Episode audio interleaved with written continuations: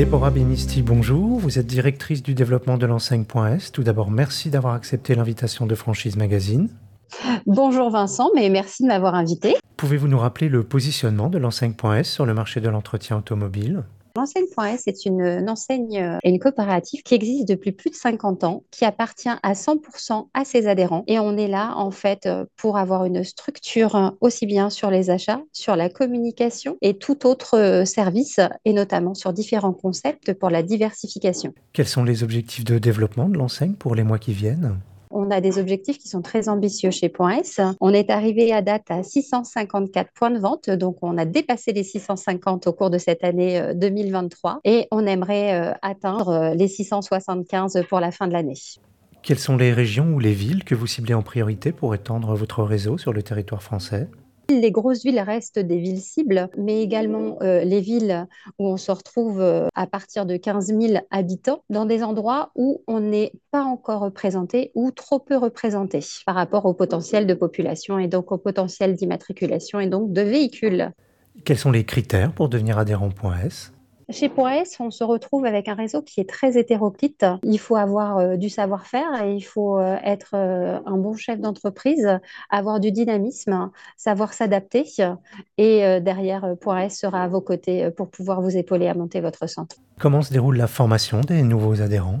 Alors, la formation se déroule en plusieurs étapes. Vous allez avoir une première étape où euh, nos adhérents viennent à notre siège, vont rencontrer les différents responsables de service et vont avoir, on va dire, une formation plutôt théorique.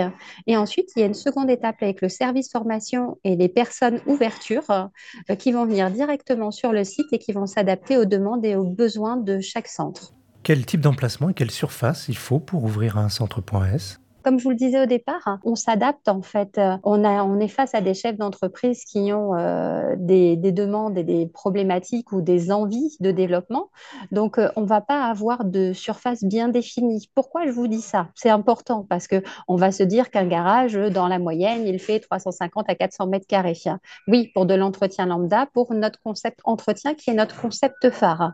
Mais on a également d'autres concepts chez Point S. On a le concept vitrage avec Point S Glace. On a notre nouveau concept qui est sur la vente auto. Donc forcément, en fonction de ces différents concepts, vous pouvez aller euh, d'un endroit qui fait 100 euh, mètres carrés jusqu'à un endroit qui fait plusieurs milliers de mètres carrés. Et combien de salariés emploie un centre en moyenne? Alors, notre moyenne, on est sur 4 euh, salariés. Mais là encore, on va s'adapter en fonction des différentes activités de notre adhérent. Est-ce qu'il y a des adhérents qui ont plusieurs centres? Oui, tout à fait. Chez nous, euh, on a des adhérents qui ont euh, deux, trois, quatre, euh, voire plus d'une dizaine de centres pour certains. Et pour finir, quels conseils vous pourriez donner à un porteur de projet qui hésiterait à se lancer dans votre activité? Venez nous rencontrer, venez discuter avec nous. On n'est pas une société comme les autres vu qu'on est une coopérative qui appartient à ses adhérents, donc 100% d'indépendants. Et venez voir si c'est quelque chose euh, qui peut vous plaire. J'ai une équipe qui est autour de moi et qui sera là pour vous expliquer qui on est, ce que l'on fait et ce que l'on fait surtout pour chaque adhérent. Déborah Benisti, je vous remercie. Je rappelle que vous êtes directrice du développement de l'enseigne.s et que votre actualité est à retrouver notamment sur les sites Franchise Magazine et AC Franchise.